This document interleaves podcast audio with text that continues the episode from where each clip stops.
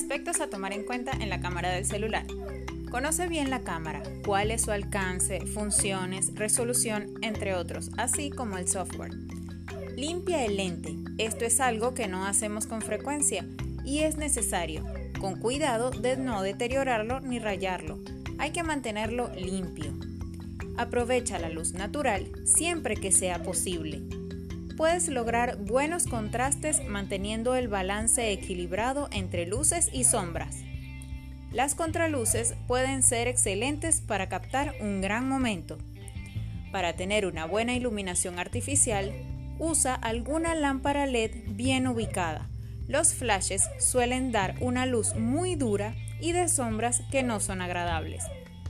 Para lograr una buena fotografía nocturna o con poca iluminación, utiliza el trípode.